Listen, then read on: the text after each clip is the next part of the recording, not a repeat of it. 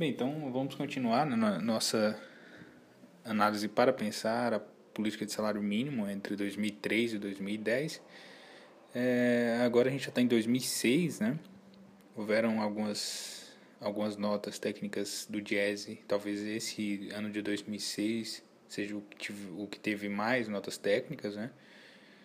É, bem, então a gente vai perceber que houve uma continuidade das ações sindicais em 2005 pela campanha de recuperação do salário mínimo, né? É, vale ressaltar que houve uma forte unificação do movimento naquele ano, uma forte unificação do, do movimento dos trabalhadores, rodadas de negociações, manifestações junto ao executivo e legislativo, em uma batalha junto à opinião pública através dos meios de comunicação. Então, se fortaleceu muito nesses anos é, as centrais sindicais e os movimentos trabalhadores, né? Em 2006 foi assinado né, um protocolo de intenções entre seis centrais sindicais e seis ministérios da República, na qual acordaram três decisões. Né? É, primeiro, uma proposta de, de reajuste nominal de pelo menos 16 foi acordado em 16,67% para o salário mínimo, né? que representaria aproximadamente 12% é, de aumento real já que a expectativa de inflação naquele ano estava em torno de 4,5%. É, o segundo ponto desse acordo foi o reajuste de 8% das tabelas progressivas de imposto de renda incidente sobre os rendimentos de pessoas físicas. Isso a gente vai ver é, mais na frente que é, o imposto de renda já estava incidindo sobre salários muito próximos do salário mínimo, então havia uma manifestação dos trabalhadores no sentido de corrigir, né, de reajustar essa, essa tabela é, progressiva do imposto de renda. E o terceiro ponto do acordo foi uma retomada das atividades da comissão quadripartite, né? Como a gente já, começou, já comentou, ela foi criada pelo decreto de 20 de abril de 2005 e aí é, ficou parada, né, até é, então início de 2006 e aí é, tinha-se essa intenção de, de retornar às atividades dessa comissão. Né? Além do reajuste né, em abril de 2006 de 16,67%, a antecipação em um mês de reajuste também foi uma conquista é, significativa, né? É, tendo em vista que o, o salário mínimo era sempre, sempre reajustado em maio, é, aí depois a gente foi perceber que após esse acordo, né, a ideia era de que a cada ano fosse é, sendo reajustado ah, com um mês de antecedência até chegar é, no mês de janeiro, né, que isso seria é, uma conquista muito objetiva aí para os movimentos trabalhadores. Também é significativo que após as campanhas das centrais sindicais, a variação real é, em 2004, né, do, do salário alcançou suas taxas mais altas, né? Isso no comparativo com 2003 e 2004. Então, aquele ano de 2005 foi bem relevante o aumento, em 2006 também. Em 2003, o aumento foi de 1,3%, o aumento real. Em 2004, o aumento foi de 1,19%. Em 2005 já foi de 8,23% de aumento real. E em abril de 2006 já chegou a 12,07% de aumento real. Né? Outro tema é, discutido em 2006 e que estava relacionado né, ao poder de compra do salário mínimo foi a correção das tabelas progressivas do imposto de renda. Né? É, essa sempre foi uma pauta das, da campanha das centrais sindicais. E até 2005 havia uma defasagem de 13%, é, corrigida em 8% em 2006, e com esse resíduo né, que seria pauta das próximas campanhas. Pelo menos era uma expectativa. Né?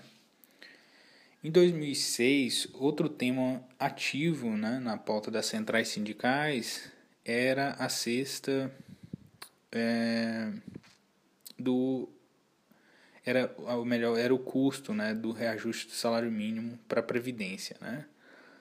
É, naquele período, somente 39% do montante pago, a totalidade dos aposentados, seguia a correção do salário mínimo e equivalia a 16 milhões de beneficiários. Né?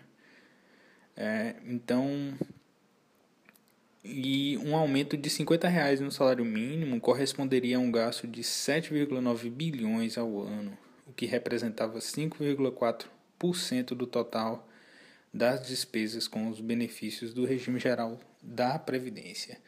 É interessante frisar isso porque, é, apesar de ser um valor relativamente alto, né, 7,9 bilhões, é, dentro, é, dentro do, do, dos beneficiários, isso representava 5,4% do total das despesas. Né?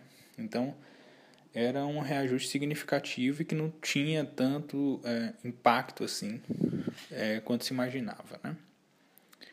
É, aí a gente pode pensar também, é, a partir desse ponto né, dos beneficiários, outros elementos bem importantes que é a questão é, do efeito distributivo né, do reajuste do salário mínimo. São vários efeitos né, do reajuste do salário mínimo. O primeiro que a gente vai abordar é o distributivo. Né? Em 2004, entre 74 milhões de trabalhadores, 31,6%, uh, o que representava 23,4 milhões, recebiam até um salário mínimo. Somado aos 16 milhões de aposentados com salário mínimo, chega-se a mais de 39 milhões de pessoas diretamente afetadas pelo reajuste do salário mínimo. Né?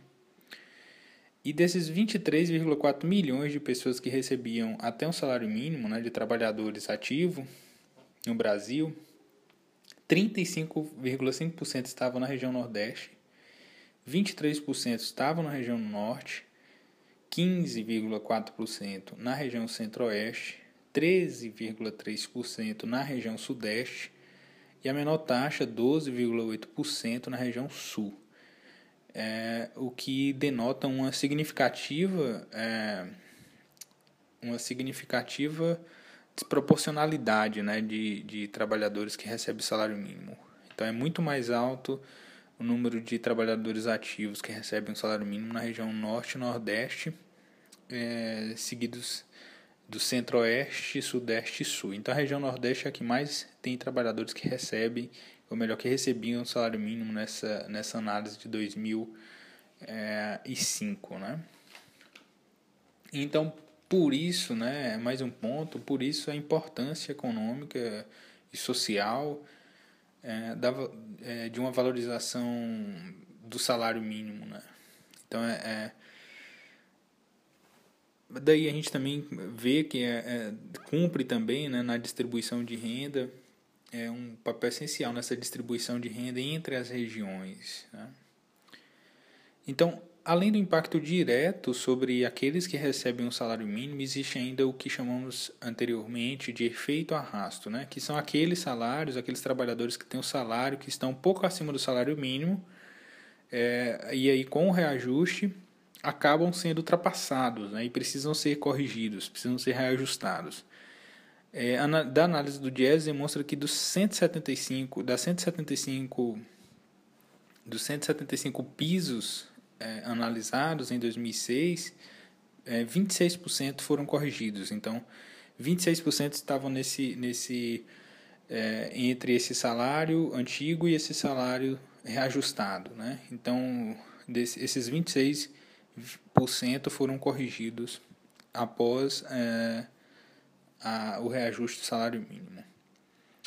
Outro ponto, os beneficiados do seguro-desemprego foram outro grupo de trabalhadores que tiveram né, seus rendimentos corrigidos pelo salário, salário mínimo, o que representavam cerca de 5 milhões de trabalhadores em 2006. Né. Há ainda o outro efeito, né, que é o efeito dinâmico do salário mínimo no mercado interno. Isto é, com um aumento de 50 reais em 2006, é, estimava-se que isso seria um acréscimo de 25,5 bilhões de reais ao ano destinados prioritariamente ao consumo dos chamados bens de salário, isto é, alimentos, vestuário, remédios, etc. Né? impactando ainda sobre a arrecadação de imposto da União em 6,2 bilhões de reais ao ano. Então, portanto, do ponto de vista distributivo, é mais que relevante né, os, os reajustes do salário mínimo.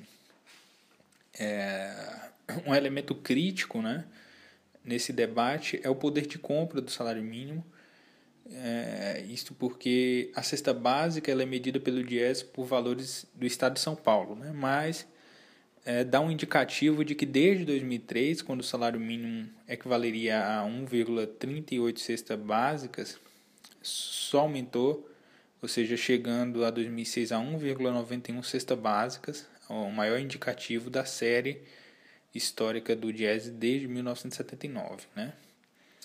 É, esse, é, é, esse é um elemento interessante porque essa relação cesta básica do salário ela, ela, ela também vai impactar outro elemento que a gente vai ver depois que é o salário é, é o salário necessário né, para cumprir essas necessidades da família do trabalhador. Bem, então vamos observar né, que esse, essa relação entre o salário mínimo necessário e o salário mínimo oficial ela é bem, bem relevante assim do ponto de vista para perceber é, o aumento do poder de compra do salário mínimo, né? O salário mínimo necessário é medido pelo DIES desde 1959 e em tese ele, ele é calculado a partir da cesta básica e, e do consumo entre alimentação, habitação, entre outros consumos básicos é, do trabalhador e de sua família. Né? É, isso é considerado um, o trabalhador, o cônjuge e dois filhos. Né? É, essa relação ela vem sendo diminuída ou foi sendo diminuída é, desde, o plano, desde a implementação do plano real. Né? Ah, em 2003, né, o mínimo necessário equivaleria a, equivalia a 6,2 salários mínimos, né? Então, em 2004 ela passa a, a valer 5,9 salários mínimos. E em 2005, 5,3 salários mínimos. Em abril de 2006, a 4,6 salários mínimos. Então, é, também observa-se cada vez mais uma aproximação né, dessa relação seguindo essa tendência, ainda assim levaria talvez uma década né, para uma relativa igualdade entre esses dois valores, né? O que acabou não acontecendo, claro, não se realizando nem chegando próximo dessa igualdade, né? Mas em 2006 tinha essa expectativa, né, de que uma, um, um progressivo aumento do salário mínimo e um controle de inflação, tudo isso junto é, traria aí para o salário mínimo maiores ganhos, né? Além da valorização do salário mínimo, outro elemento que contribui muito é, para queda nesse indicador da relação entre salário mínimo necessário e o salário mínimo oficial é, seria a valorização do salário mínimo e a relativa estabilidade do preço da cesta básica. Isso também foi um fator relevante, né? O que se demonstra é que o salário mínimo ele é uma variável macroeconômica de significativa importância na sociedade brasileira, né? seja por seus efeitos econômicos, seja pelos efeitos sociais.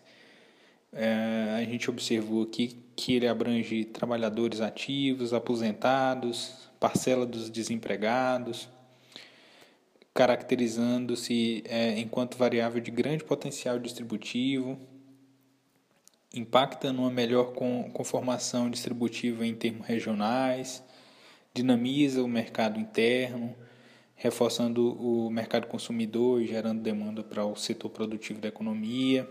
Então, o salário mínimo passou por uma lenta recuperação, a gente observou aí após o plano real, quando equivalia a apenas 24% do valor de quando foi criado, né, em julho de 1940. Até 2005 representava 37% do valor da época de sua criação.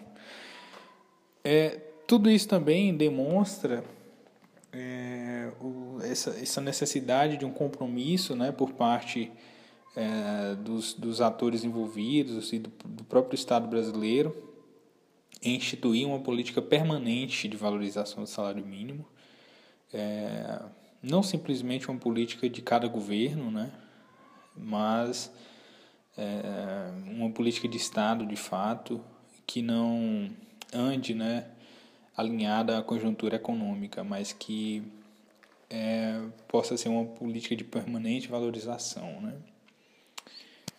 Então, por aqui a gente termina esse, esse ponto.